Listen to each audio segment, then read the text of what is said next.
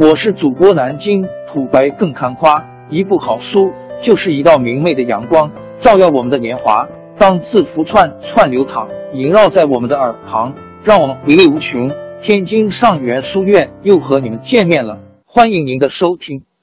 朋友们、听友们，大家好！天津上元书院，南京土白更看花，主播最新专辑《野史听见》正式上线。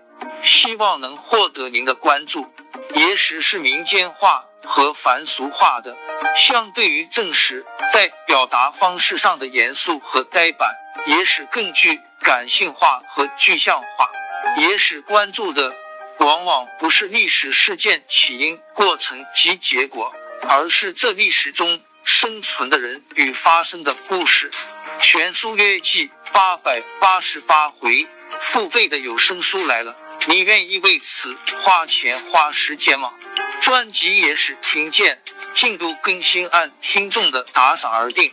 喜马拉雅 UID 七三二六四零二二，微信 sh 八五七三零一四四九，请多多关注，多多打赏，谢谢大家。下面正式开讲专辑，也是听见。安静保卫战的背景，太平天国九宫。江南大营不克家。A A 十年下，正当太平军二破江南大营和东征苏州、常州之际，曾国藩和湖北巡抚胡林翼统帅湘军水陆师五万余人，乘机自湖北大举东犯，连线太湖、前山之后，以太平军所必救的安庆为主要目标。命道员曾国荃率陆十万人，会同提督杨再福水师四千人围城，并命副都统多隆阿按察使李旭仪率马步二万打援。安庆自咸丰三年为太平军占领后，一直是拱卫天津、今南京的西线屏障和粮源要地。湘军进围安庆，直接威胁着天津的安全。十年秋。天津当局从江浙战场调集大军，迫使湘军西撤未遂。